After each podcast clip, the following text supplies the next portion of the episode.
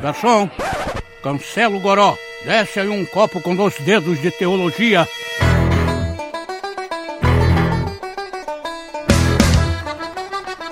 Seja muito bem-vindo ao Baixo Clero, o podcast do Dois Dedos de Teologia. No programa de hoje estou aqui com Igor Sabino. Seja muito bem-vindo, Igor.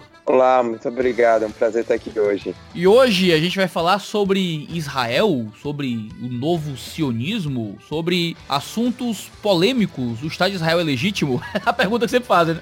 É legítimo o Estado de Israel? Como é que é isso? Vamos, vamos falar hoje com o Igor e para isso estou aqui com meu velho parceiro de podcast, nosso querido João Guilherme. É nóis. É, Shalom Adonai. Eu vou repetir do outro, do outro episódio lá. Tu já, tu já, tu já usou essa, É. você já usou essa. É, mas é legal, é bonito. Eu gosto de falar Shalom Adonai. Hebraico é lindo. Ah, vamos, vamos, estudar mais umas três palavras em hebraico aí, pra gente ir, ir ao menos mudando.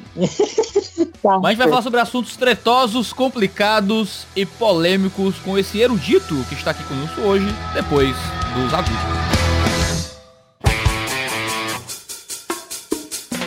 E os nossos avisos são sempre curtinhos, é só para lembrá-lo que o nosso podcast faz parte da grande gama de conteúdo gratuito que a gente entrega aqui no YouTube e em outras mídias para você que acompanha o Dois Dedos de Teologia. E que só é possível enviar tanto conteúdo de graça pela internet porque nós temos, primeiro, apoiadores que cadastraram cartão de crédito para todo mês ofertar 5, 10, 15 ou quantos reais puderem dar por mês ao Dois Dedos de Teologia para financiar os custos de produção do nosso canal. Todo o recurso que é enviado pelos patrões é totalmente investido para manter o Dois Dedos de Teologia funcionando. E também com os recursos pagos que existem aqui no canal, como o nosso curso online de teologia, o Teologia Descomplicada, onde você é introduzido à teologia a partir do zero, tendo a mim, Iago, como seu professor, e o Review, o clube de assinatura literário do Dois Dedos de Teologia, onde você pode pagar menos de 60 reais por mês e receber lançamentos na sua casa com frete grátis sempre um valor em livro muito maior do que aquilo que você pagou de mensalidade. Não deixe de nos acompanhar nas nossas redes sociais, arroba dois dedos de teologia em tudo, para saber mais do que a gente tem produzido. Então vamos lá pro programa de hoje que tá muito legal.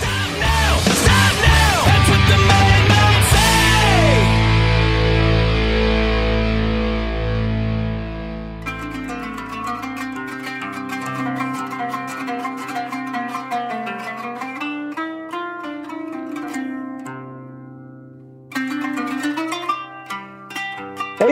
minha gente. Estamos aqui para falar com Igor Sabino. Ele que é um cara que gosta de estudar. Está fazendo doutorado em ciência política pela gloriosa Universidade Federal de Pernambuco, uma das mais antigas do país. É mestre em relações internacionais e é formado também em relações internacionais. Ele que não quis ser diplomata. Ele preferiu se engajar neste assunto envolvendo o Oriente Médio, Israel e todo esse mundo, esse universo aí que é tão rico em vários aspectos. O Igor trabalha de forma voluntária para o Philos Project no Brasil e se você não entendeu o que eu falei, não sabe o que é, tem um link aqui no, no- na descrição do nosso episódio para você acessar. É uma organização que fica em Nova York e ela visa promover o engajamento cristão positivo com o Oriente Médio. Ó, isso é legal, né? O Igor já fez estágio, minha gente, no Egito e no Líbano e já foi para Israel. Eu tenho uma invejinha de você, Igor, porque eu quero ir para Israel também. Ah, vamos E breve,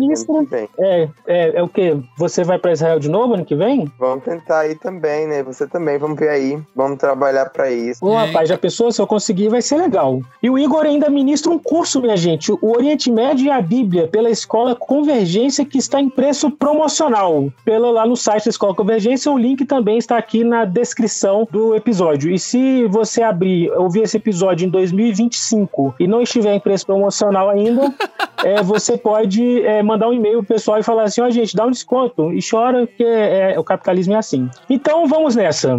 Vamos falar hoje sobre esse assunto que é conhecido também pela palavrinha antissemitismo. E a gente vai fazer, né, Igor, uma, uma- algumas contextualizações, porque eu acho que esse ambiente do Oriente Médio costuma ser culturalmente um pouco distante da gente, né? É um, é pessoal mais longe lá geograficamente, eles têm uma cultura antiga que influenciou a gente em alguns aspectos, mas a verdade é que hoje eu acho que o brasileiro médio ele, ele tem aquele, aquele imaginário assim que conhece algumas algumas palavras, mas talvez elas não façam sentido, né? Então eu queria que a gente fizesse, Igor, uma, um, um panorama desse contexto em que Israel está inserido, é, não apenas uh, na questão bíblica que a gente vai falar, mas o Israel moderno, que é o, o, o nosso foco, né? Então eu queria que a gente fizesse essa contextualização cultural, um pouco histórica também, a, a geografia ali do local, o que, que é essa faixa de Gaza, Cisjordânia, por que, que isso é importante. E, e aí eu acho que a gente pode começar, Igor, pela contextualização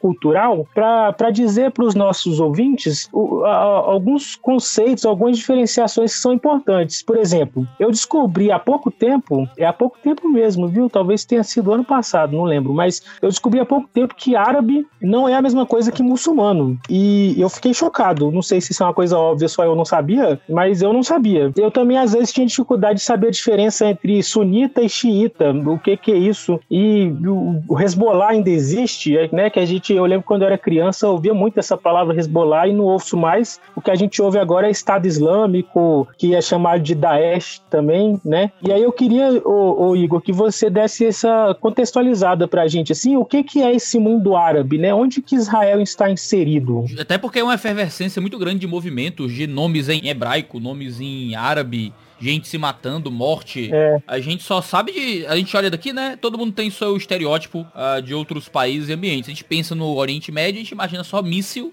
voando de lado pro outro o tempo todo, e um monte de gente falando hebraico e árabe, é. línguas bárbaras, sei lá, que a gente não entende, e gritando, se matando e se explodindo. A galera imagina que é tudo ali uma grande zona de guerra, uma pequena grande guerra num ambiente muito específico, e a gente muitas vezes não entende o que é que tá acontecendo ali. Né? Eu acho que é um bom momento da gente ter um panorama pra gente começar a discutir a partir daí. Então, vamos lá. É, eu acho que para a gente poder começar a entrar nessas questões, primeiro a gente tem que entender é, o que é o atual Estado de Israel, porque a gente vê o Israel da Bíblia, é, aquelas cidades, né? Muitas vezes a gente também nem entende quando a gente lê a Bíblia e vê Edom, Assíria, Egito, a gente fica se perguntando é, será que esses lugares ainda existem hoje? Primeiro a gente tem que saber que o atual Estado de Israel, ele surgiu em 1948, então ele tem pouco mais de 70 anos. A gente vê, né, Jesus, ele fala em, em Mateus 24 que o templo seria destruído, que haveria né, um período de grande tribulação. Esse é um texto bem complexo, eu não quero entrar nele, mas o fato é para dizer que em 70 depois de Cristo, o templo ele foi realmente destruído, Jerusalém foi destruída pelos romanos e os judeus eles ficaram, né, se espalharam pelo mundo inteiro. Alguns permaneceram na região da Judéia e Samaria Maria, que depois veio a ser chamada de Palestina, e o resto se espalhou pelo mundo. Depois da Segunda Guerra Mundial, depois do Holocausto, toda aquela tragédia na Europa, os judeus eles começam a regressar à, à Palestina, né? então chamada a Judéia e Samaria passou a ser chamada Palestina. Só que já havia um movimento desde o período da Primeira Guerra Mundial, naquele contexto, que queria que pregava essa volta desses judeus a essa terra que havia sido a terra de Abraão, a terra prometida aos patriarcas, que é o chamado sionismo, que nada mais é do que um movimento nacionalista judaico, nacionalismo do povo judeu, esse direito de autodeterminação do povo judeu a um lar nacional na sua terra é, ancestral. Só que nesse período em que os judeus eles ficaram fora da terra, é, outros povos também passaram a habitar lá. Os árabes, no caso, né, que são chamados hoje de palestinos. Então, em 1947, existe uma, é proposto na ONU, logo após é, o fim da Segunda Guerra Mundial, a criação de dois estados. Um estado que seria árabe e um estado que seria é, judeu. E essa proposta, inclusive, ela só passou na ONU por conta do Brasil. O Brasil é quem estava presidindo a Assembleia Geral da ONU. O Oswaldo de Aranha era o nosso representante lá. E ele votou a favor dessa partilha. Só que os Estados Árabes, eles não reconheceram essa partilha. Ainda hoje, não, é, a maioria não reconhece. E em 48, assim que o Estado de Israel se tornou independente, ele já foi atacado por todos os países árabes. É a chamada Guerra de Independência. Foi em 14 de maio de 48. Foi uma guerra que durou um período de um ano e que teve consequências nefastas para os dois lados, porque a gente teve 1% da população judaica de Israel foi morta e ao mesmo tempo cerca de 600 mil a 800, não se sabe os números exatos, de árabes, né, de palestinos, eles foram expulsos de suas terras e criou né, o que eles chamam em árabe que é a Nakba, a tragédia, e ajuda a gente a entender um pouco desse conflito que tem até hoje. Então, parte desses territórios que seriam é, destinados aos árabes, que ali é a faixa de Gaza, que fica próximo ao Egito, ficou sob controle egípcio, e a outra parte, que é do lado oposto, a chamada Cisjordânia, ficou sob o controle jordaniano. Só que em 1967, é, esses países árabes eles tentaram atacar Israel novamente, que é a chamada Guerra dos Seis Dias. Durante seis dias, Israel conseguiu destruir é, os exércitos de todos os seus inimigos, da Síria, da Jordânia, do Egito. E o que é que acontece? Israel ele consegue se expandir territorialmente, então ele vai ocupar a região do Sinai, que é parte do Egito, vai ocupar a Cisjordânia e Jerusalém, que esse é um ponto importante ser ressaltado, porque Jerusalém ainda estava sob o controle dos árabes da Jordânia, e também é, conquistou as colinas de Golã, que fica ao norte, que era parte da Síria tudo isso em seis dias. Então é por isso que tem muito filme, né, o pessoal do dispensacionalismo clássico mostrando isso como sendo né, uma ação de Deus. Enfim, não, não dá para explicar de outra forma, né? Foi realmente um, um, fato incrível como que um país tão pequeno conseguiu ocupar tantos territórios e destruir tantos é, exércitos em apenas seis dias. O fato é que passada essa guerra que Israel saiu vitorioso, ele passou a lidar com alguns dilemas, dentre eles a chamada ocupação dos territórios palestinos. A gente vai ter um acordo de paz é, com, com o Egito em 78, 79, se eu não me engano, que eles devolvem é, o Sinai para o Egito no acordo de Camp David. Depois, por volta de 94, o Israel também firma um acordo de paz com a Jordânia, são os dois únicos países árabes que mantêm relações formais com Israel mas a Síria nunca quis negociar as colinas de Golã. Então, Israel ocupou, permanece como seu território, e mais recentemente, Trump ele reconheceu as colinas de Golã como sendo território israelense. Só que o problema da faixa de Gaza e da Cisjordânia, ele permaneceu, porque pela primeira vez os judeus se viram ocupando um povo estrangeiro. E o grande debate que existe hoje sobre esse conflito Israel-Palestina é exatamente por causa disso. Então, na faixa de Gaza, é, Israel permaneceu até 2005, quando até 2007, quer dizer, quando se retirou e passou o controle para o Hamas. Então, o Hamas, que é considerado um grupo terrorista, ele hoje é quem controla a faixa de Gaza. E na Cisjordânia existe já um governo palestino, que é a Autoridade é, Nacional Palestina. Mas ainda assim, é, Israel é quem controla as fronteiras, controla muita coisa. E esse que é o, o principal problema hoje com relação ao conflito é porque foi prometido dois estados, mas nós temos um estado judeu, o árabe não se concretizou e parece cada vez mais difícil se concretizar, porque houve já várias tentativas de paz que foram fracassadas e que hoje estão paradas. Então, Israel já em vários momentos tentou negociar essa paz, mas não teve um retorno porque muitos árabes não aceitam é, a existência de um Estado judeu na, no que eles chamam de Palestina. E tem também essa questão dos refugiados é, palestinos que eles querem que voltem essas pessoas para os seus territórios. Só que isso é um grande problema, porque foram, como eu falei, cerca de 600 mil pessoas que foram expulsas de suas casas. Só que hoje esse número já é, acho que 3 milhões, se eu não estou enganado. Se a gente leva essas pessoas, né, os filhos, os netos, que nasceram em campos de refugiados no Oriente Médio para dentro de Israel, Israel deixa de ser um Estado judeu e vai se tornar um Estado majoritariamente árabe. Outro fato interessante de se mencionar é que em 48, quando Israel foi criado, é, havia uma grande população de judeus que viviam em países árabes é, e muçulmanos, e já respondo a sua pergunta que existe sim uma diferença entre árabe e muçulmano, porque árabe é a etnia e muçulmano é a religião. Então, um fato importante, o Irã né, o Irã é hoje um dos principais inimigos de Israel. E o Irã, eles não são árabes, eles são persas. Persas da Bíblia mesmo, lá do livro de Esther, de Daniel. É aquela mesma coisa, falam ainda a língua persa. E eles são muçulmanos é, xiitas, que é uma, uma outra vertente é, do Islã.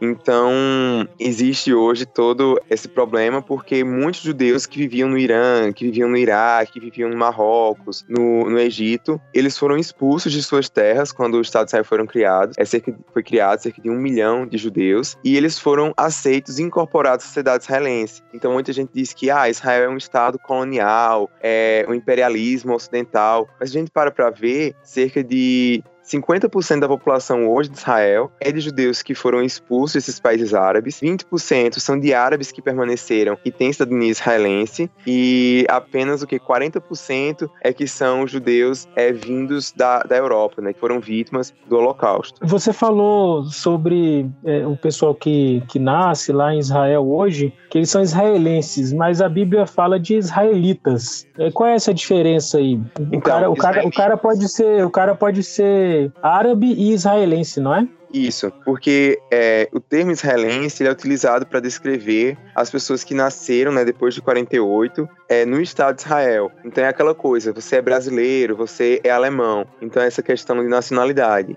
a ideia do israelita está mais atrelado a, a, esse povo histórico, né? A nação é, de Israel como um todo, é, de todos os judeus, também aquela relação com a, a, lei de Moisés. E hoje existe uma diferença muito grande, porque há um grande debate: o que é ser judeu? É somente uma questão étnica ou é uma, também uma questão étnica e religiosa? Porque se a gente for ver hoje em Israel, é, grande parte da população não é religiosa. Então você tem hoje judeus ateus, você tem judeus hindus, é, judeus budistas. Então, a, gente tem, é... a gente tem no Brasil, né, um, um, judeu ateu que é bem famoso, que é o Rafinha Bastos, né? Isso, exatamente, porque isso é uma questão... Grande Rafinha Bastos, um abraço! Tá ouvindo aí o Baixo Clero? Tem o, tem o, tem o aquele comediante, gente, que eu gosto, o Fábio Rabin, ele, ele é judeu também, não, não pratica religião eu acho que o Zuckerman, do, o Zuckerman deve ser judeu também, né? Do Pânico. O, Zuc, o, Zuckerman, o Zuckerman é judeu também. Todo nome terminado com man é judeu, não é, Sabino? Depende muito, né? Essa questão do nome é, é complicado. Em alguns casos, sim, porque aqui no Brasil a gente teve muito judeu que veio é, no período da Segunda Guerra Mundial, né? Fugindo realmente é, do que estava acontecendo na Alemanha. Mas essa presença judaica aqui no Brasil data desde o período do descobrimento, quando Pedro Alves Cabral né, veio para o Brasil, os portugueses.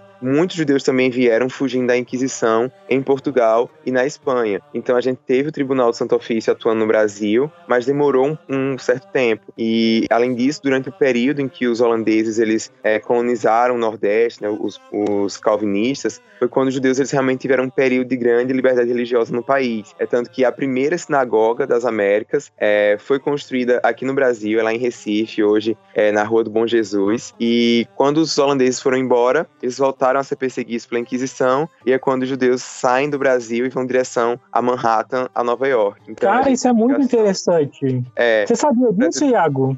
Sabia não, tô aprendendo agora. Pois é, rapaz, o Baixo Clero é muita cultura, né, cara? É muito orgulho desse podcast, sério mesmo. Cara, que é. interessante.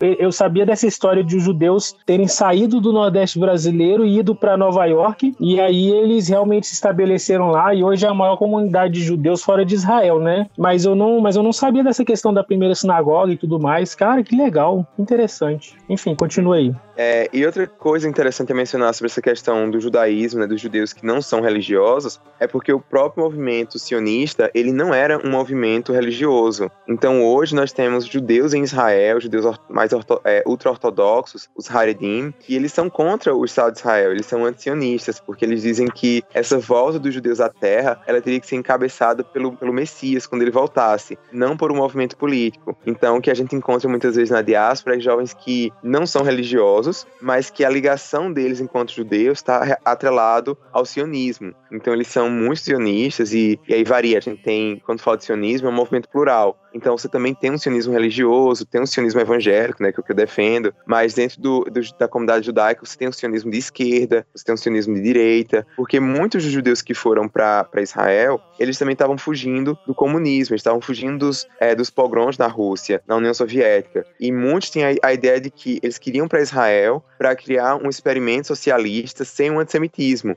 Então, a toda a comunidade dos kibbutzim, que são comunidades agrícolas, comunitárias, isso era muito forte no período de formação do Estado de Israel. Eu acho essa informação tão interessante quando eu aprendi sobre isso, que, que em Israel existe essa, esse experimento socialista, se a gente pode chamar assim, é, experimento comunitário socialista, que são os kibbutz, né? O plural em hebraico é kibbutzim, né? Isso, isso.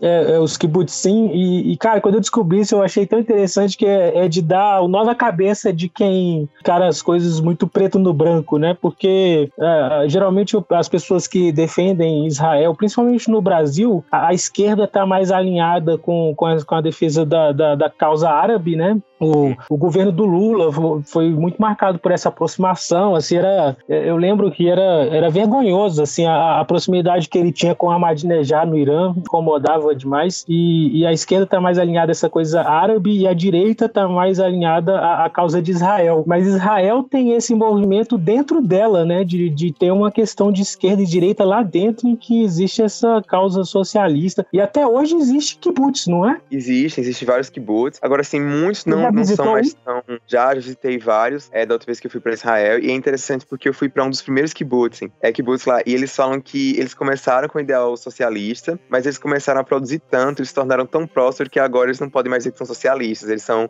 é, capitalistas. mas, é, mas, ainda tem, é né, vários... É, o Mises vários... até aplaudiu agora no, no túmulo, né, Iago?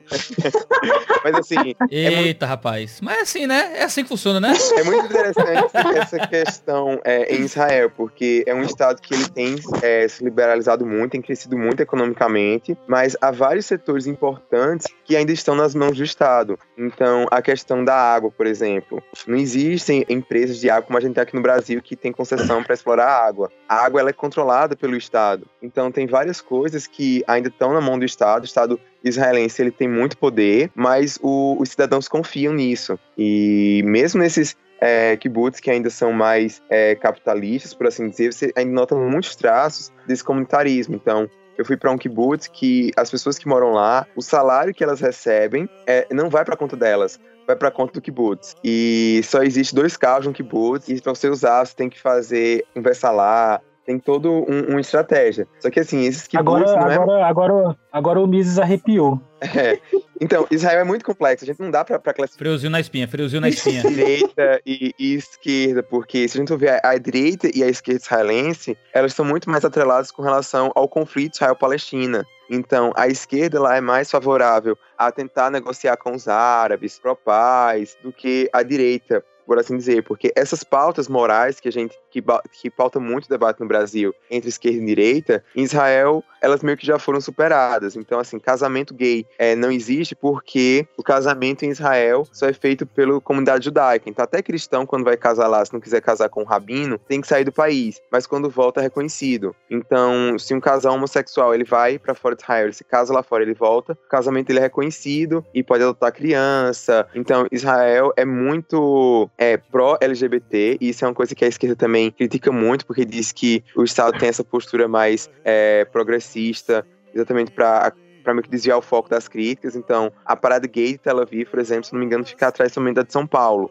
Tel Aviv é a capital gay do Oriente Médio. Aborto também é legalizado. É, então, eles são muito progressistas e as diferenças, é, a direita, a, a extrema-direita é, israelense é uma extrema-direita religiosa, mas judaica que também é, persegue os cristãos, que não é favorável à conversão de judeus, por exemplo, ao cristianismo. Então é, é bem diferente que a gente tem hoje, extrema é, de direita, esquerda, Lá a ótica é bem complicada, bem diferente. Rapaz, é, é, isso, é, isso é muito interessante. Eu ia comentar isso, que eu já tinha visto esse dado, que é, em Israel acontece a, a, a, maior, a, segunda maior parada gay, perde para São Paulo. É isso, é isso, não é? Não é isso que você falou? Isso, isso. É, então, é, eu, ia, eu ia comentar isso, porque eu acho isso muito curioso, assim, por mais que você tenha falado essa questão do, de Israel ser intervencionista, o que é um dado muito interessante, que eu não sabia, Israel tem essa, essa questão de ser, de pregar uma liberdade de, de costumes muito maior do que os seus vizinhos, né? Então, você, isso é uma coisa curiosa, porque é um estado judeu, né? É um estado que, que confessa, né, o, a religião judaica, mas é, ele permite que outros habitem e expressem a sua religião livremente, pelo menos até certo ponto. Eu imagino que, que haja uma permissão de expressar a religião livremente, e você pode ter cristãos e judeus e árabes árabes e muçulmanos, né? Isso é uma coisa muito curiosa, que você pode ter muçulmano praticando a sua religião lá em Israel, mas o judeu não pode praticar a sua religião nos estados é, é, que, que pregam o, a religião islâmica, não é isso? É, você vê assim, é porque praticamente não existem mais judeus é, nos países árabes. Como eu falei, eles foram expulsos é, em 48. Mas eu noto um contraste muito grande, principalmente porque eu já passei é, um grande período de tempo em outros países da região e eu noto muito esse contraste, porque por exemplo, em Israel a gente tem o, o Domo da Rocha, né? Aquela mesquita, a Al-Aqsa, que é onde acredita-se que ficava o, o Templo de Salomão. Então é um lugar que é muito sagrado para os judeus, mas também é um lugar sagrado para os muçulmanos. E lá nenhum judeu Assim, ninguém pode entrar nessa mesquita com um símbolo religioso que não seja do Islã. Então, os judeus, por exemplo, eles não podem subir lá para orar, sendo que eles estão no próprio estado dele. Então, dentro de Israel, tem lugares que os muçulmanos eles entram lá, eles vão para orar, mas os, os, judeus não vão. E é, isso foi uma coisa que eu achei muito interessante. É, com relação aos outros países árabes, é, é, muito complicado assim, a gente falar sobre perseguição religiosa, porque em alguns casos essa perseguição ela vem diretamente do governo. O governo é quem cria, como a Arábia Saudita. Então a situação dos cristãos na Arábia Saudita, até dos homossexuais também é muito parecida, porque o governo é, persegue mesmo, tem restrição. Mas já tem outros contextos em que essa perseguição ela vem por parte da sociedade, sociedade que não aceita. Então, na, nos países árabes, os índices de antissemitismo eles são muito altos. É, algumas questões, como por exemplo, conversão, você deixar de ser muçulmano para se tornar um cristão. Isso, em alguns casos, ele é punido com a morte, para limpar a honra da família. E é uma coisa que o governo não faz, mas o governo meio que, que é cúmplice, que deixa acontecer. Então tem havido um grande debate com relação à situação dos cristãos no Egito, por exemplo, porque esse novo presidente, o Sisi... E, e isso ele... não acontece em Israel, né? Não, não acontece. Porque no Egito o governo, ele, teoricamente, ele é mais favorável aos cristãos. Mas quando há ataques a igrejas, o governo, ele não investiga. É, ele, ele lava as mãos. lava as mãos. Em Israel, não. A gente tem vários casos da corte israelense é, punindo cidadãos é, judeus no, nos assentamentos, porque nesse como eu falei, é, na Cisjordânia é um território árabe que é controlado por Israel. Então, muitos judeus têm construído casas dentro desse território, o que, pelo direito internacional, é ilegal, já que seria um território de um futuro Estado palestino. E teve vários casos já de que esses settlers, né, como eles são chamados, eu não, não costumo usar essa nomenclatura, mas é o que a mídia usa, né, esses colonos israelenses, muitas vezes quando eles é, cometem atos de violência contra os árabes, contra os muçulmanos, já teve vários exemplos de que a própria corte israelense os puniu por causa disso. E isso também é uma coisa interessante, que a corte israelense, ela, ela tem um nível de independência muito grande. Então, várias decisões já que políticos tomaram que a corte ela colocou abaixo. Então, até exemplos, casos de colonos judeus, é como são chamados, cometem atos de violência contra os árabes, eles são punidos pela corte. Então, eu acho que, assim, o Estado de Israel ele não é perfeito. Muitas vezes, quando a gente fala de Israel, as pessoas têm em mente, ah, a única democracia do Oriente Médio. É uma democracia, de fato, mas é uma democracia cheia de problemas. É tanto que eles já tiveram três eleições, eleições recentemente e estão sem governo, né? Quer dizer, tiveram duas eleições, estão indo para uma terceira e o país está sem governo porque não conseguiu formar uma coalizão no parlamento. Então, não é um Estado perfeito, não é um Estado maravilhoso. O, o Benjamin Netanyahu perdeu, não é isso? É, não é que ele perdeu, é porque ele não conseguiu ele teve um número é, bom de votos, foi um número maior de votos, mas ele não conseguiu formar um governo no parlamento. Ele, ah, ele não conseguiu a, a, maioria no parlamento para formar o governo, não é isso? Isso. E o Lieberman, que era, né, é, que é o Benny Gantz, ele também não conseguiu, que era o opositor dele. Então, tá esse impasse aí. Vai ter uma outra eleição, é, não vai, e aí o país tá sem e, e, o, e o Lieberman? O Lieberman, ele é, ele era a peça-chave, né, porque os dois, tanto o Gantz como o Netanyahu, precisavam dele para formar uma coalizão e ele não, não deu braço a torcer em, em nenhum dos casos, né? porque há muitos interesses. Uma coisa que eu acho interessante de Israel é isso, é porque existe uma diversidade muito grande é, do, dentro do próprio parlamento e na sociedade como um todo. Então são muitas identidades. A gente tem os judeus Mizrahim, por exemplo, são esses judeus que vieram dos países é, árabes, muçulmanos. Eles falam que eles ainda sofrem muito preconceito na sociedade israelense. A gente também tem outros judeus que não são falados muito, que são judeus etíopes, né, que são judeus negros, que tem até um filme na Netflix sobre eles, acho que é Resgate no Mar Vermelho, que é lá com o, o Chris Evans do o Capitão América que faz, que é retratando uma, uma operação para tirá-los né, da Etiópia e levá-los para Israel. E, e eles sofrem muito também por conta disso, discriminação. Então, assim, imagina aí, você tem pessoas do mundo inteiro, a gente tem população em Israel que veio do leste europeu, que veio da Europa, que foi da América Latina, desses países árabes, que chegam lá, cada um com, embora seja judeu, mas com culturas diferentes, com nível de desenvolvimento completamente distintos, porque os judeus que foram para a Europa, eles eram judeus intelectuais. O Amos Oz fala muito isso sobre os pais dele, que ele disse que os pais dele amavam a Europa, mas a Europa não os amou de volta. Só que ao mesmo tempo, você também vai ter, ali em 48, naquele período de formação do país, judeus é, iemenitas que vinham do Iêmen, que é, quando entraram no avião para ir para Israel, achavam que era um tapete voador, que nunca tinha nem visto água encanada. Então imagina como é conciliar todas as diferentes identidades e culturas em um país, se a gente for ver, é muito jovem. Israel foi criado em 48, então tem 71 anos. Então é, é bem mais complexo do que a mídia mostra, não é preto no branco. E eu acho que, pelo menos para mim, é isso que torna Israel tão fascinante, porque é uma sociedade muito plural, muito diversa, no, no meio do Oriente Médio. Deixa eu só fazer um disclaimer aqui. Nós estamos gravando este episódio em dezembro de 2019, então não fique aí pensando que o Igor não sabe fazer conta. Talvez quando você ouvir sejam 72 anos, mas hoje, dia 11 de dezembro, são 71 anos, né? Só, só para ficar, para ninguém ficar pensando que você não sabe fazer conta, tá? É, então, cara, muito legal isso aí, mas eu queria que você explicasse é, como é que funciona essa questão geográfica na, pra gente em Israel, porque você já entrou bastante em algumas coisas que eu ia perguntar, já adiantou e foi ótimo, tá super pedagógico, eu tô curtindo demais, mas eu queria que você explicasse essa questão geográfica. Você já mencionou que a faixa de Gaza é ao sul, fronteira com o Egito, e, e a Cisjordânia é ao norte, fronteira com a Jordânia. Mas eu sei que, que hoje tem essa disputa, por exemplo, acerca da capital de Israel, né? Se é Tel Aviv, se é Jerusalém. E eu sei também que Jerusalém, ela ostenta um status jurídico diferenciado. Ela é um território ali meio, meio internacional, né? Como é que funciona isso? Assim, e, e assim, só para, desculpa é, me alongar, mas só para concluir o ponto, essa questão da Palestina, né? Que eu sei que tem uma tem um, um ponto aí muito específico de chamar aquilo ali de Palestina. Por que que não, por que que chama Palestina, né? O, o israelense, ele seria um palestino só o árabe é palestino. Isso, isso eu confesso que quando eu era mais novo era meio confuso na minha cabeça. Então seria legal explicar essa, essa questão geográfica aí pra gente. Certo, então, Jerusalém fazia parte da Cisjordânia. Então a gente tem um lado, o lado oriental de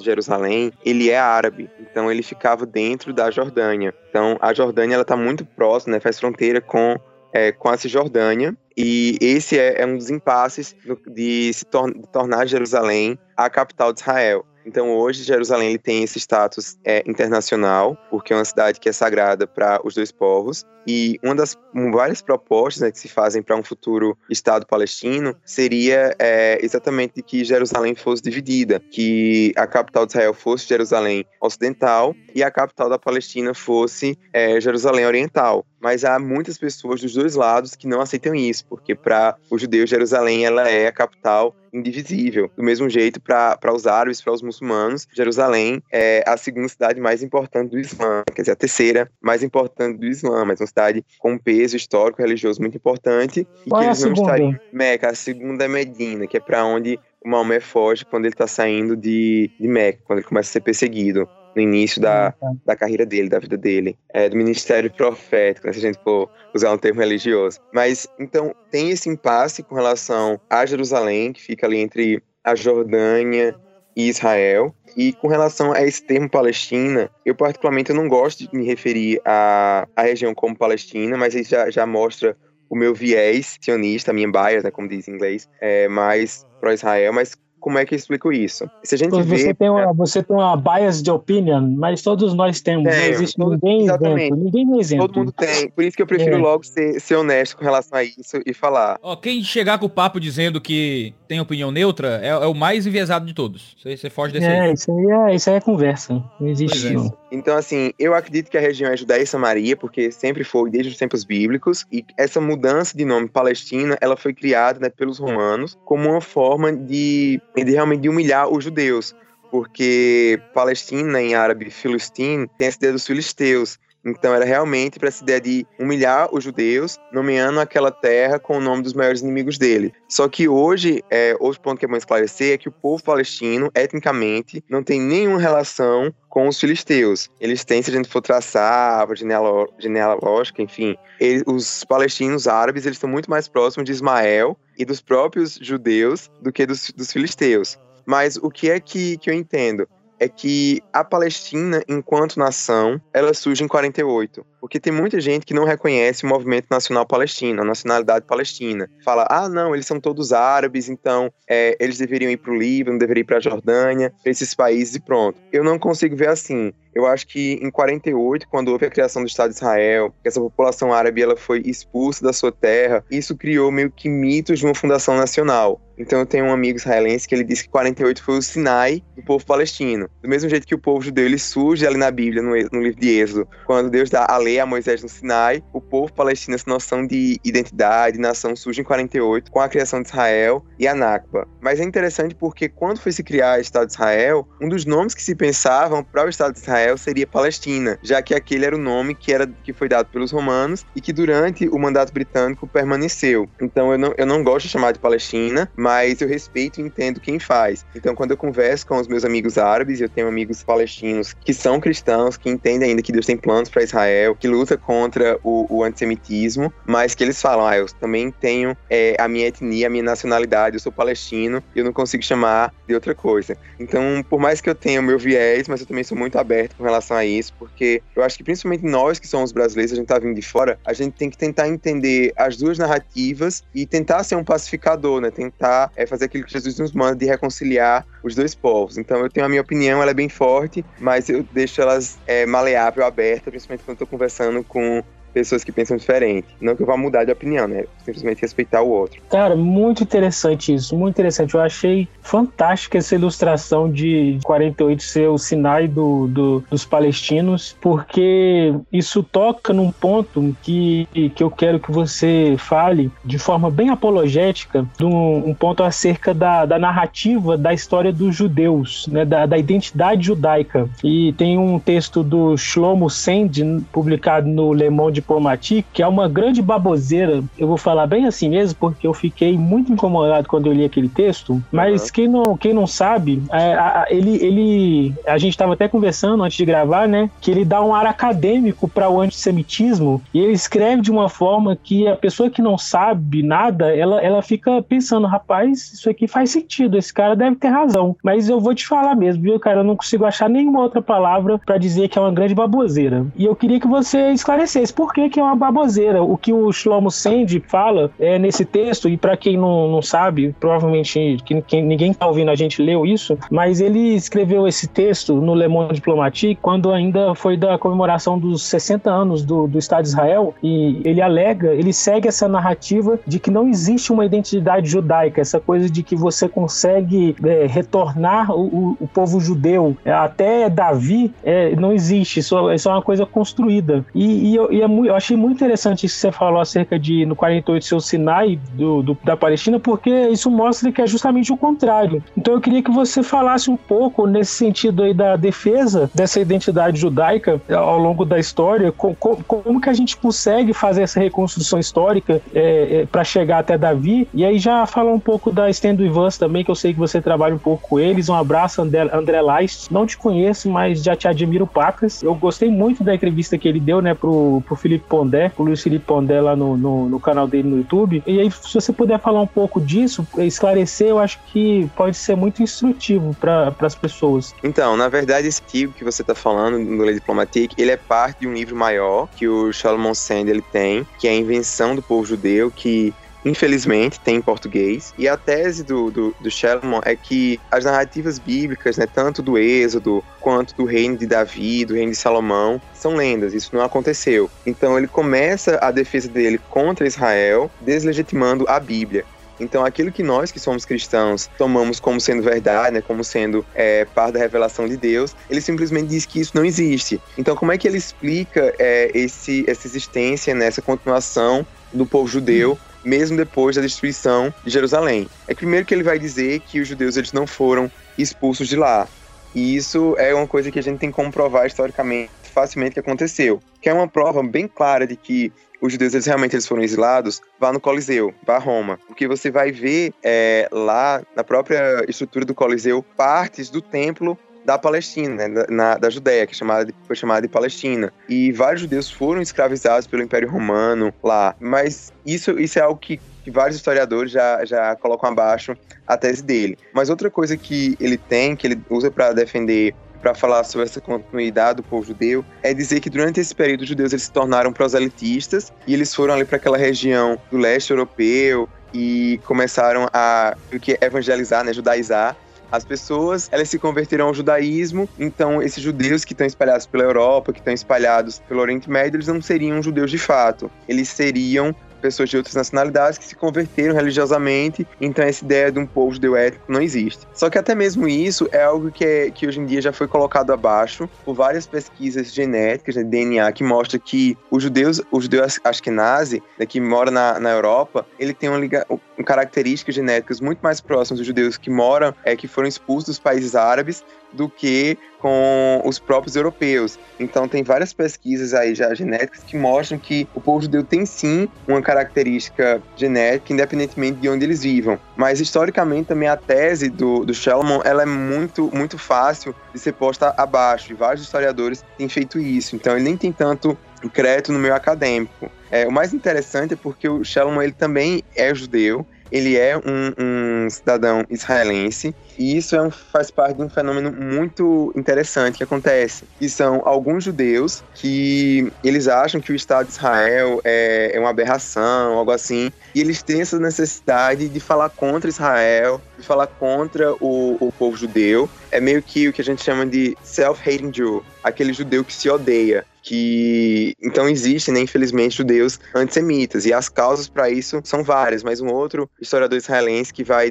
bem nessa linha também, que é muito famoso é, nos círculos acadêmicos anti-Israel, que é o, Ilan Papé, né, o Ilan Pape, ele também tem uma pegada muito assim. Mas eu acho que isso é um argumento muito falacioso, né? Como você falou, é realmente baboseira, porque historicamente, cientificamente, a gente tem como colocar abaixo e até mesmo investigações arqueológicas estão sendo feitas recentemente em Israel mostra que existe essa conexão do povo judeu com a terra. Mas isso faz parte de uma campanha muito maior, principalmente dos árabes, que é de deslegitimar essa ligação que, que os judeus eles têm com essa terra, que é de negar o tempo inteiro de que eles estavam, que eles são um povo ancestral, um povo nativo àquela terra. E eu acho que isso é muito complicado para nós cristãos, independentemente é, da sua visão escatológica, se você é dispensacionalista, se você é, é aliancista, eu acho que isso não importa. Eu acho que a grande questão com relação a Israel hoje é porque tem havido uma tentativa de deslegitimar essa ligação do povo judeu com a terra, que ao fazer isso eles estão negando aquilo que a gente acredita de mais básico da nossa fé, que é a revelação de Deus, Deus ter escolhido Abraão, Deus ter escolhido os judeus, é, a relação o papel que, que Davi teve, que o templo teve na história é, da salvação. Então, sei lá, digamos que você acha que Deus não tem mais nada para Israel, mas pelo menos você precisa reconhecer que no passado ele teve. Se a gente nega essa ligação dos judeus com a terra, a gente está negando a Bíblia que a gente diz acreditar. Então eu acho que isso é muito grave, eu acho que nós cristãos precisamos estar atentos a esse law, porque ele é acima de tudo um ataque à nossa fé, aquilo que a gente é, acredita. E isso tem sido muito trazido na comunidade internacional, então a gente vê uma das resoluções da Unesco, que é um órgão da ONU com relação a essa questão do patrimônio cultural, negando a relação dos judeus com a terra. E eu tenho um amigo palestino, que quero muito trazer ele ao Brasil em breve, o Khalil, também é do Filos, que ele nasceu na faixa de Gaza. E ele nasceu em uma família cristã. E ele fala assim que ele sempre foi perseguido na escola porque era cristão. Mas uma coisa que ele sempre tinha aprendido nos livros de história é, da escola dele, que era uma escola é, controlada pelo Hamas, era que os judeus eles não tinham nenhuma ligação com Israel. E ele fala que o maior choque dele foi quando ele cresceu, ele passou a ler a Bíblia e ele viu que o templo havia sido construído em Jerusalém, todas as promessas de Deus para o povo judeu, e aquilo foi uma mudança completa. Ele falou assim: enquanto palestino, enquanto árabe, eu tenho um problema com o judeu, eu tenho raiva dele pelo que eles fazem comigo, mas enquanto cristão, não posso negar que eles têm uma ligação com essa terra. Então eu acho que isso é, é uma característica que deve ser importante para esse novo sionismo cristão e está muito além de, de, escatologia, de diferenças teológicas. É uma coisa que eu acho que é básica a todo, todo crente verdadeiro. Né? É uma obrigação nossa refutar o, o Shlomo Sand. Legal. E, e a Stand With Us? Qual, o que, que eles fazem? Eu, sou muito grato pelo trabalho da Stand First, porque a minha história com Israel começou é, na faculdade, logo quando entrei no curso de Relações Internacionais, e a maioria dos textos que eram passados por eles também, Shalom Sand, Ilan Papé, esse pessoal bem anti-Israel. E aí foi quando descobri a Stand First. A Stand First é uma organização sionista que tem como objetivo produzir material educativo para combater tanto o antissemitismo quanto o antisionismo. E a Stand First está aqui no Brasil desde 2014. E o que o, o André ele tenta fazer é ir nas universidades, palestrar, dar palestra sobre isso, explicar é, como foi a criação do Estado de Israel, educar mesmo as pessoas contra esse antissemitismo que tem crescido tanto, esse antisionismo. E tem sido muito interessante acompanhar né, o que o André tem feito, porque várias vezes ele foi proibido de falar em universidades é, públicas aqui no Brasil, foi boicotado mesmo, então existe todo um antissemitismo que é travestido de antisionismo. Um, um, um exemplo claro recente disso foi lá é, em Recife mesmo, ele foi proibido de falar na UPE por conta do, do pessoal pró-palestino. E era uma palestra em defesa de Israel, de paz. Então, tenho acompanhado o André e várias vezes ele já se dispôs a, a debater, a dialogar com pessoal pró-palestino, o pessoal que pensa o contrário, e muitas vezes é, é, ele acaba sendo vítima dessa cultura do cancelamento que a gente tem. E então, só para frisar essa questão do antissemitismo, do antisionismo como uma forma de antissemitismo, isso é um conceito, é, é, nem sei se essa é a posição da Stanley Fuss, mas eu vou falar sobre a minha posição. É que eu acho que hoje você ser antisionista, em alguns casos você é, é sim ser antissemita. Eu entendo o antissemitismo como você negar aos judeus aquilo que é comum a todos os outros povos. Então, se eu reconheço, e eu realmente faço, o direito do povo palestino à autodeterminação, se eu reconheço o direito de nós brasileiros à autodeterminação, do japonês e todos os outros povos, por que eu não reconheço o do povo judeu? Então, eu acho que o antissemitismo ele tem se manifestado recentemente nessa crítica à legitimidade do Estado de Israel, querer negar aos judeus um espaço na comunidade internacional, ou então tratar esse Estado de forma diferente. Se a gente for ver, Israel é um dos países que mais é, tem resoluções contrárias é, no âmbito das Nações Unidas. E isso não acho que seja culpa somente da ONU, assim, a ONU é bem mais complexa, estou falando como um cientista político. O que é que acontece? Os países da Assembleia Geral da ONU, eles podem votar o que eles querem, levar qualquer tema para ser debatido. E a gente tem 22 países árabes que têm um lobby muito forte. E eles levam sanções contra Israel, resoluções contra Israel, e eles conseguem convencer os outros estados a votar. Então você vê, o governo da Síria, por exemplo, há várias denúncias de que Bashar al-Assad usou armas químicas contra civis. A gente tem aí denúncias gravíssimas de campos de concentração para muçulmanos na China. A gente tem dados horríveis sobre a situação dos homossexuais na Rússia. É, a gente tem a situação aqui da Venezuela, né, as pessoas fugindo porque estão passando fome. E quando a gente vai ver esses países, eles têm muito menos sanções do que Israel. Como a gente já mencionou, é a maior democracia do Oriente Médio, liberdade religiosa assegurada, direito da comunidade LGBT também. Então isso é bem. Eu não tenho como conceituar de outra forma senão antissemitismo esse antisionismo aí. E, uma coisa interessante que eu queria que você deixasse mais claro é que defender a legitimidade do Estado de Israel pela autodeterminação do povo judeu não é defender a, a negação do Estado palestino, né? Isso, exatamente. É um ponto muito importante que você tocou. Eu gosto muito do Amos Oz, do israelense, inclusive a gente tá esses dias de dezembro lembrando né, um ano da sua morte. E o Amos Oz ele também era um ativista político, ele criou um grupo lá chamado é, Paz Agora. E o, o Oz ele falava muito isso. Ele tem um livro chamado Como Curar um Fanático. Ele disse que a solução para o conflito Israel-Palestina tem que ser um divórcio. Tem que ser assim, cada um reconhecendo que é a guerra do certo contra o certo. Dois povos com ligações muito fortes com a terra que jamais vão conseguir viver em paz porque essas crenças eles acabam sendo é, exclusivistas, então um exclui o outro, mas ambos estão certos, então você tem que dividir ali realmente como se fosse um, um divórcio, que o casal ele se separa porque é o melhor, não vão conseguir ser amigos muitas vezes depois, mas que cada um vai estar certo. Então é assim que eu vejo o atual conflito. E até mesmo de um ponto de vista é cristão, eu entendo o seguinte: quando Deus ele prometeu a terra a Abraão, Abraão sabia que a terra seria dele, que ele iria possuir aquela terra um dia, os descendentes dele. Mas Deus promete a terra a Abraão no capítulo 12 de Gênesis. No capítulo 13, a gente vê é, Abraão dividindo a terra com o sobrinho dele, porque ele sabia que no final das contas seria Deus que iria fazer que ele habitasse em segurança naquela terra. Então, como é, na minha visão teológica, eu creio que os judeus ainda estão isso ainda é válido hoje, eu tenho muito essa confiança de que é Deus quem vai fazer com que é, o conflito seja resolvido e que eu creio que o nosso papel enquanto cristãos, enquanto igrejas, enquanto igreja, é afirmar a legitimidade e a dignidade dos dois povos. Então a gente não pode negar que os palestinos eles têm sofrido muito nos últimos anos. É, e eu falo isso não só em Israel. Eu já fui no Líbano, em campos de refugiados palestinos, porque os palestinos eles são apátridas, eles não têm uma nacionalidade. Então, é, muitos foram para Líbano, Jordânia é, e Síria Então, na Síria, a gente teve campos de refugiados palestinos que foram bombardeados, que foram destruídos na guerra. A gente tem no Líbano palestinos que vivem em campos de refugiados desde de, de 48, desde 67. E um campo de refugiados, assim, uma favela piorada.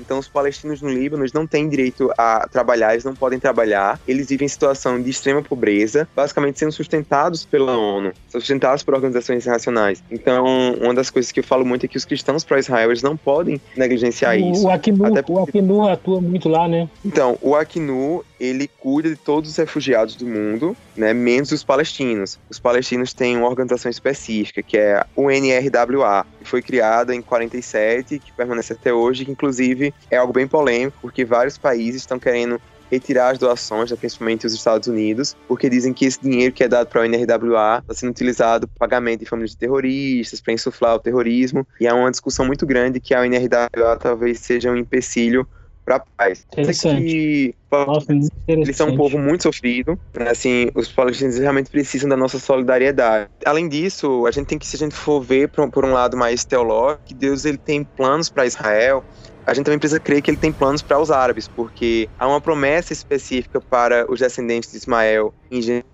6, que Deus iria tornar eles um povo próspero. Então eu acho que os cristãos, eles não podem negligenciar o povo palestino, principalmente os cristãos sionistas, eles não podem é, ignorar isso. E como é que fica a questão da, da, a, da inimizade entre os descendentes de Ismael e de Isaac? Você acredita que é possível haver paz entre é, árabes e israelenses? Sim, eu acredito muito nisso, até porque eu tenho, Deus tem me dado a oportunidade de ver um pouco disso, então eu tenho amigos que são árabes e que são é, que são judeus e que eles vivem, inclusive teve recentemente uma, uma conferência aqui no Brasil, na Igreja Batista da Lagoinha, que foi um pastor é, judeu israelense, o Ashen Trater, e o outro um pastor egípcio, o Dedemia, e eles são melhores amigos e eles viajam pelo mundo, exatamente falando sobre essa unidade que existe é, no corpo de Cristo. Mas, assim, sendo realista, na prática isso é muito difícil de acontecer. Eu acho que realmente só mesmo o, o poder do evangelho, porque existem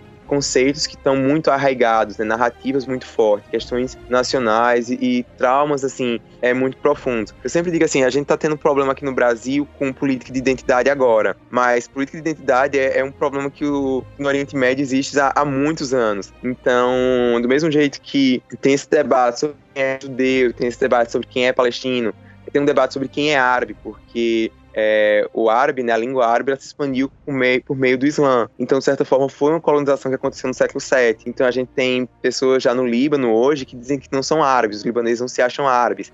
Alguns dizem que são fenícios, outros que são caldeus. A gente tem também a questão dos Yazidis, então assim, são vários dos curdos, turcos, são várias nacionalidades que têm questões étnicas muito fortes uma contra a outra por conta de questões passadas. Então, eu acho que somente o poder do evangelho é capaz de quebrar é, essas barreiras, mas a gente tem sim algumas é, experiências assim de não cristãos que estão conseguindo é, se unir e viver em paz. Então há movimentos pacifistas em Israel. É, no mundo árabe é um pouco mais difícil, mas a gente tem visto, do ponto de vista político, algo interessante, que é a Arábia Saudita se aproximando mais de Israel e alguns outros países árabes para contrapor o Irã porque os persas e os árabes, eles também são, usando uma linguagem é, mais coloquial, né, eles também são tretados. Também tem problema entre árabe, persa, Irã, Arábia Saudita, xiita, sunita. Então são vários conflitos de identidade que existem naquela região. Interessante. Eu quero fazer para você duas perguntas, bem simples, mas talvez sejam as mais polêmicas, que a gente está caminhando para o fim, e aí a gente deixa o, o mais quente para o final. É. A primeira, você é dispensacionalista? E a segunda, os cristãos são obrigados a apoiar Israel? Eita! Quero ver, eu quero ver. Vou, vou até me é. posicionar melhor na cadeira aqui. Então, eu não me considero dispensacionalista, mas eu gosto muito do, do Walter C. Kaiser Jr., né, o Plano da Promessa de Deus, que eu acho que está mais próximo do dispensacionalismo progressista do que, né, progressivo, do que do aliancismo. Então, assim, eu, é interessante a minha jornada. Não, não, não, não, fala, não fala, não fala, não fala dispensacionalismo progressista, não, porque senão é o Iago até cai da cadeira. Ah, É, desculpa, progressivo. gente, É porque eu. Não é? Eu Eu, leio- tô imaginando um monte de gente de esquerda deixado para trás, tipo assim, Não, sabe? não, não. É progressivo. É porque eu leio o, mais em inglês, né? Esse, esse pessoal aí do sensacionalismo. Mas então, eu tô numa jornada com relação a isso, porque eu nasci em uma igreja presbiteriana, então eu fui batizado quando era bebê, fiz profissão de fé, essa coisa toda. E quando eu comecei a Coisa linda, Israel- coisa linda de Jesus. É, é- é o- é o mais bíblico. Quando eu Ah, comecei então, a ó, então você não foi batizado, né? Então você só levou uma aguinha na cabeça. Não, Eu, ia- eu ia deixar passar, mas o João quis puxar a sardinha, eu fui me implicar também. Então, e aí quando eu comecei a estudar Israel, um ponto de vista mais político, né, porque eu estudava primeiro a questão da perseguição aos cristãos do Oriente Médio, cheguei em Israel, e eu não sei direito ainda onde, eu me encaixo, mas eu acho que eu já estou muito mais pro lado dispensacionalista do que pro lado aliancista da força, por assim dizer. Mas uma das coisas que, e já entrando na, na segunda quest- pergunta, uma coisa que eu tenho buscado desenvolver e seguir é a ideia do novo sionismo cristão. Ele tem sido propagado, principalmente pelo Filhos, por por um autor chamado o Jared McDermott, tem um livro dele em português pela Vida Nova chamado A Importância de Israel.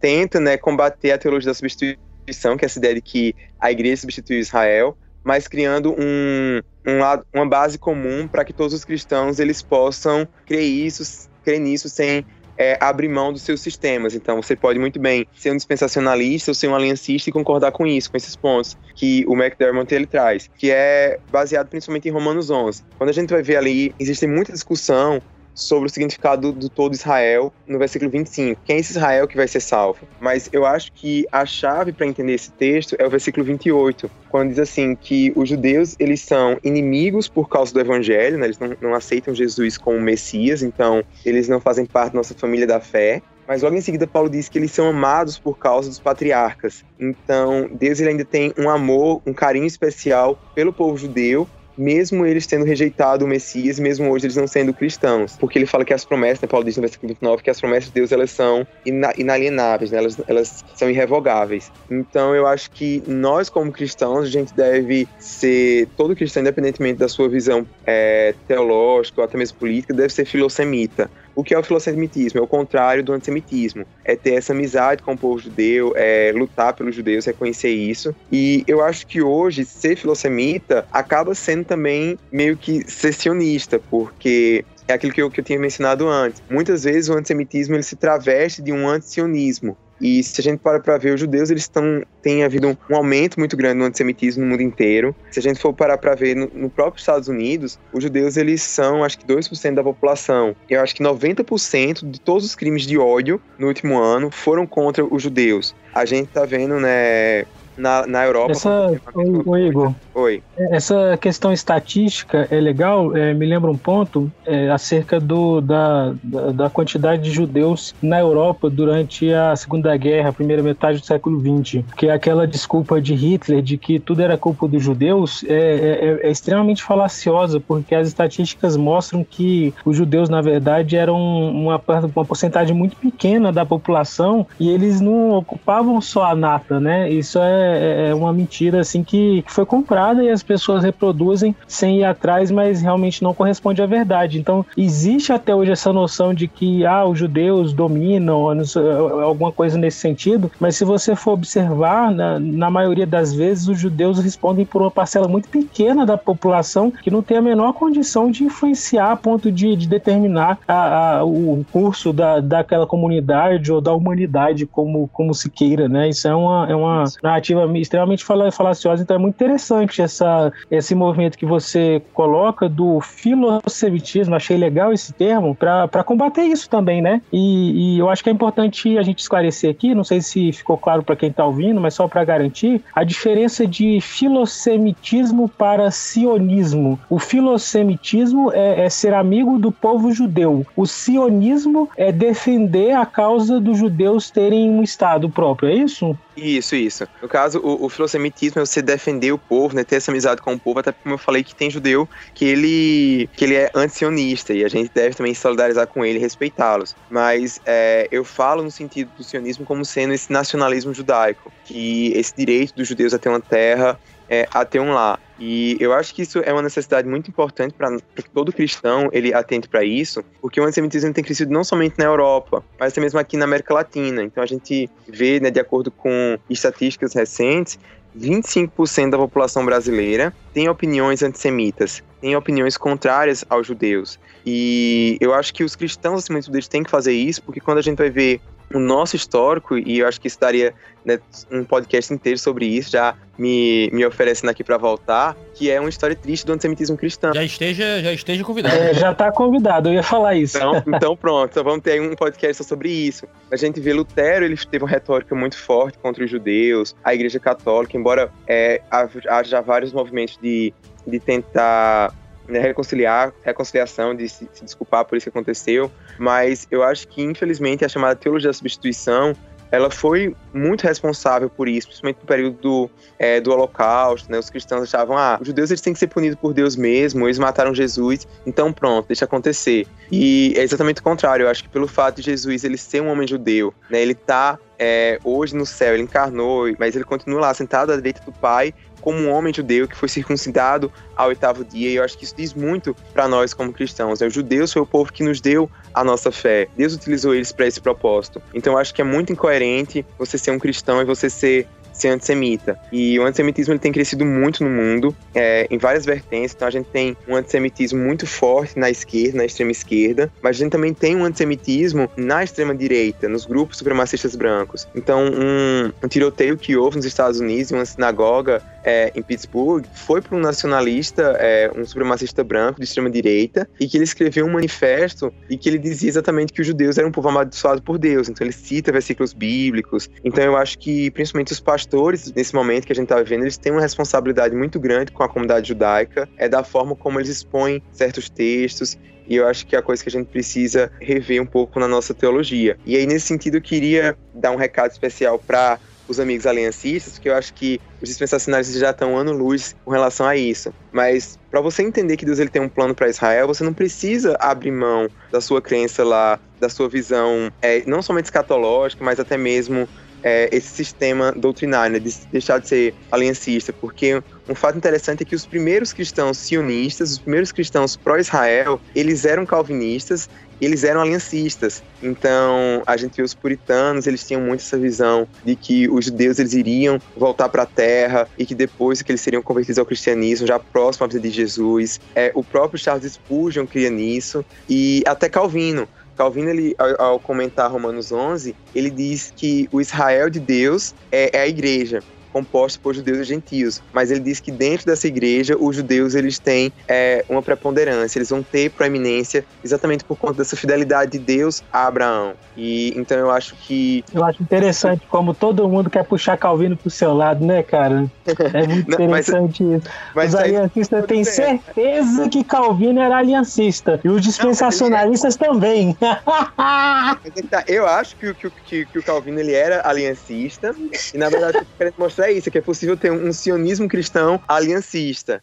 Ah, beleza, então tá bom tornar sensacionalista. Porque você pode criar. Cara, os puritanos, os puritanos eram fundamentalmente milenaristas. Exatamente. Cara. Acho que, que nós, como cristãos, independentemente da, desses posicionamentos que nós temos, a gente pode criar um, um, uma base comum é, para esse filosemitismo e até mesmo para esse sionismo. É, eu acho que é algo que faz parte daquelas verdades essenciais do cristianismo, essa relação que a gente tem com o povo judeu. A gente veio deles, então a gente é judeu espiritualmente, nós somos semitas espirituais, porque a gente crê naquilo que foi confiado a eles, nas tradições, né? o próprio Cristo era judeu. Então, somos é... descendentes de Abraão pela fé, né? A gente tem um livro bem legal pela 371 que defende, a, defende o, a beleza do, do pé do batismo, que o título é justamente esse, A Descendência de Abraão. É, é lindo. Concorda muito, diga às vezes sobre Israel, mas mas eu gosto muito dele. E ele, cara, ele ontem, o, o Nozima ontem fez um tweet divulgando uma, uma notícia que tem tudo a ver com o que você tá falando acerca do, da presença do antissemitismo hoje. Ele divulgou a notícia da Fox News é, informando que ontem, dia 10 de dezembro de 2019, na cidade de, de Jersey, é, Jersey City, é, lá nos arredores de Nova York,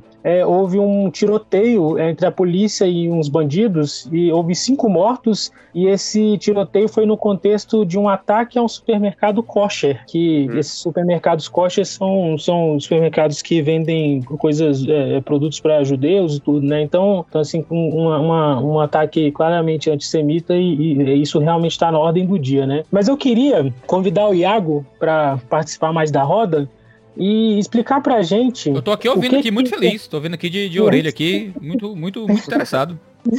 é, mas eu queria que você explicasse pra gente, Thiago, como o, o, o grande, magnânimo, admirado, salve, salve, teólogo aqui entre nós, é, explicasse qual é a relação que tem essa questão do dispensacionalismo e, e a defesa do Estado de Israel. É, por que, que existe essa discussão? Então, isso depende muito da escola dispensacionalista que você vai seguir, não é? Você fala de dispensacionalismo, mas o dispensacionalismo é um pouco mais, ah, como eu diria, diverso, né? Talvez eu precise até dar. Ah, sempre vai ter isso, né? Você tem, você tem a, a, pluralidade aí, vai ter o histórico, né? O progressivo e tal, mas dá uma, um panorama aí pra gente. Então, deixa eu dar, deixa eu dar um panorama aqui dos, dos dispensacionalismos só pra dar uma ajuda, né? Lá, lá nos anos 30, 1830, teve um cabra chamado Darby.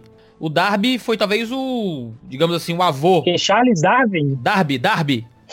eu sei, eu tô brincando. Darby foi talvez o pai do dispensacionalismo, né? Uh, do Darby veio o Schofield e o Schaefer, que eram os dispensacionalistas clássicos, ali em 1870 mais ou menos. Uh, dele sai um tipo de ultra dispensacionalismo com Bullinger, mas aí é, é outra, outra corrente, não é não é dentro do especialismo histórico, não. Mas esse tem o Scofield e o Schaefer, aí o Schaffer, na verdade, né, com o especialismo clássico. Chega ali nos anos 50... É o Philip Schaffer? É o Schaffer, esse mesmo, o famoso Schaffer, da sistemática gigante aí, que tem em português. Ok.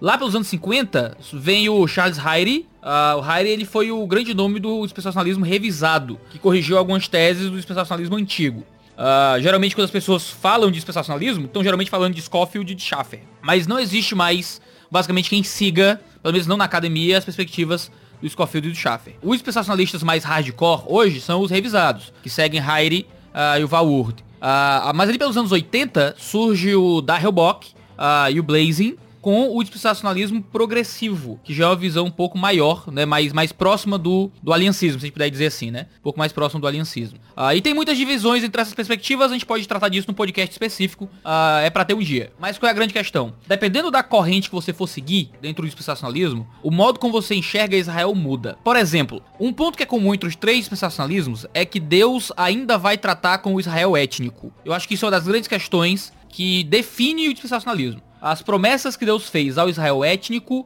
não se anulam no cumprimento espiritual com a igreja ainda, ainda há, há essas promessas que são ah, estabelecidas em Israel e que se cumprirão, se não na história, pelo menos no milênio. Ah, no milênio, em, por exemplo, promessas com relação à terra. Quando você olha para o Antigo Testamento, existem muitas promessas sobre ah, Israel e a terra, Israel e o seu lugar sagrado, que não se cumpriram ainda. Existem promessas dos profetas até de mudanças geográficas muito intensas naquela região que ainda não se manifestaram ah, no tempo presente, que se acredita que se cumprirá em um milênio literal de mil anos, onde Israel vai voltar para sua terra. Romanos 9, 10 e 11 é talvez o principal texto que fala sobre esse Deus tratando com o Israel étnico num futuro. Quando Paulo fala de que eles foram rejeitados, ah, mas não para que ficassem prostrados, que se pela queda deles há a salvação dos gentios, quanto mais quando houver restauração. Então a ideia é que haverá uma conversão em massa, né?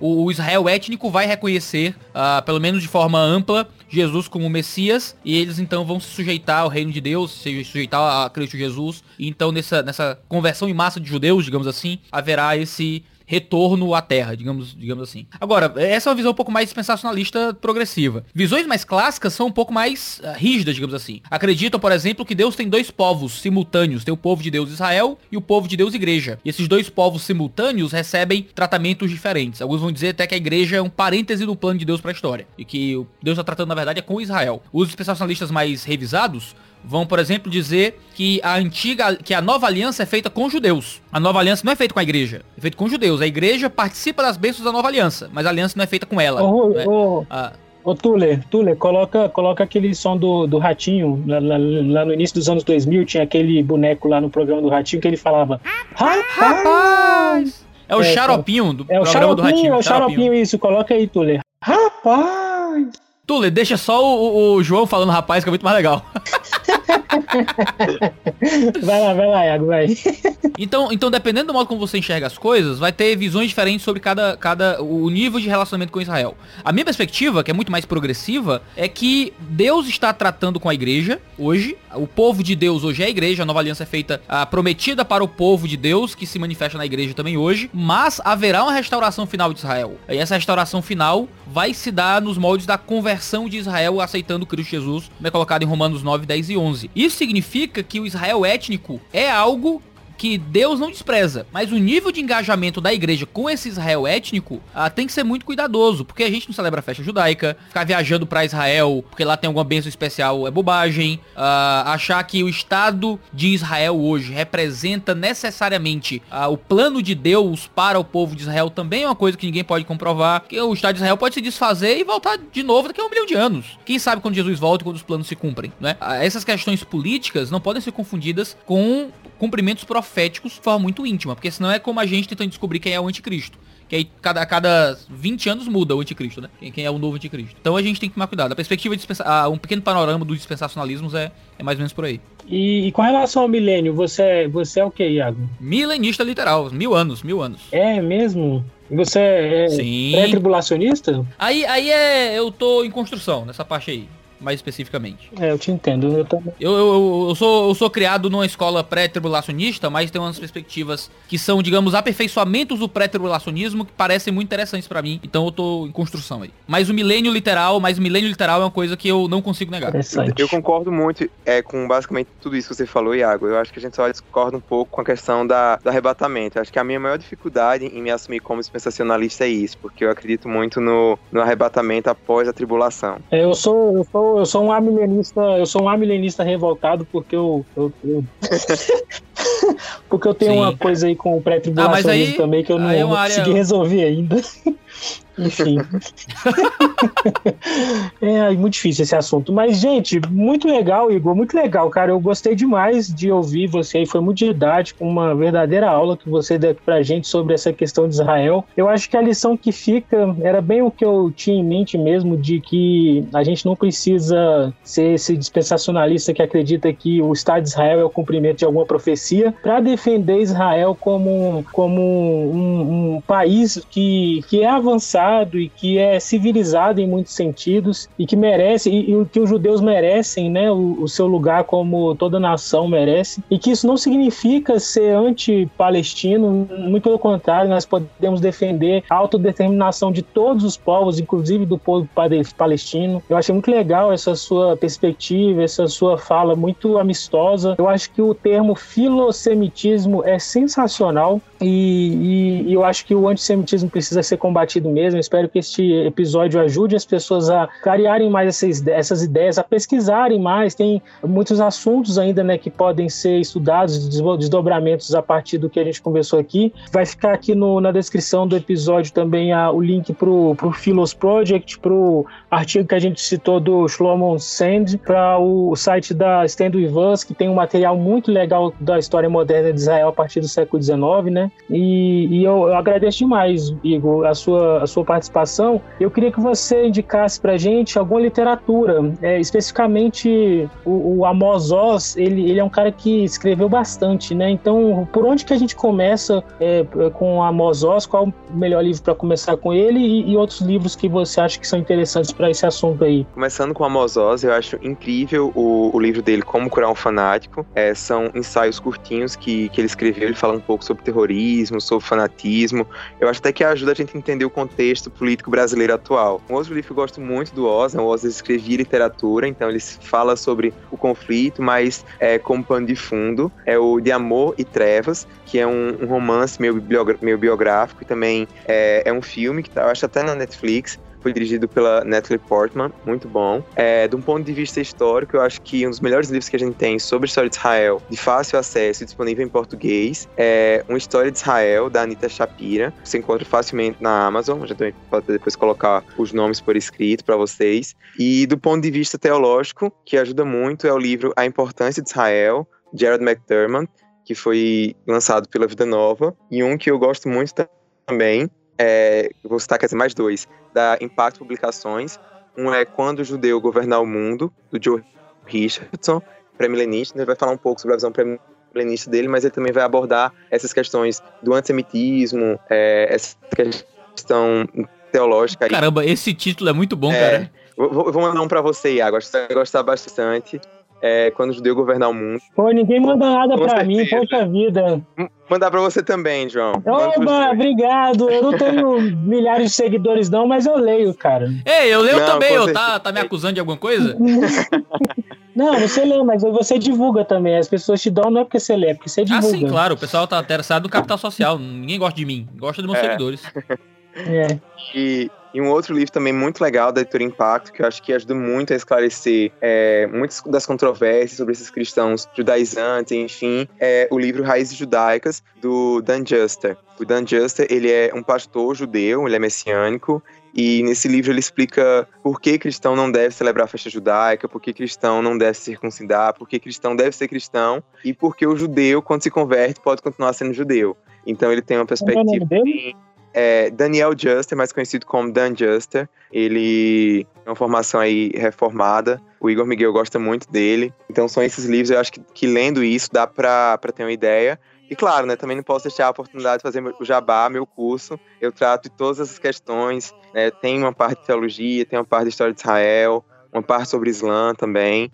Então, é isso aí. Muito obrigado, Igor, pelo teu tempo aqui, cara. Muito feliz de seguir esses assuntos com você. Eu que agradeço.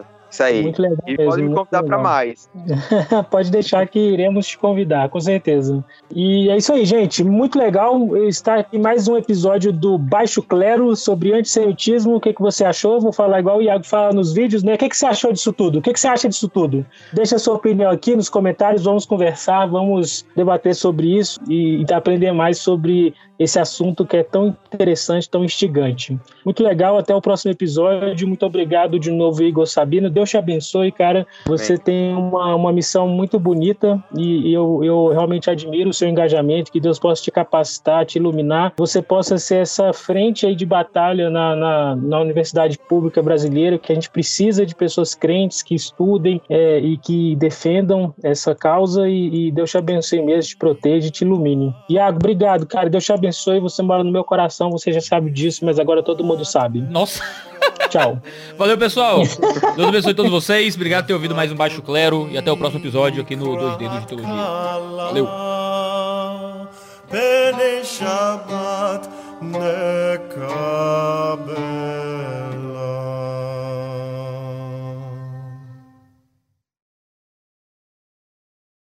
Seja muito bem-vindo. Eita, deu uma desafinada aqui, adolescente, viu?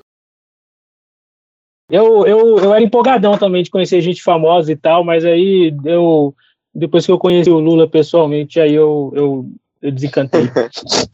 é, vamos nessa. Este podcast foi editado por Gabriel Tuller.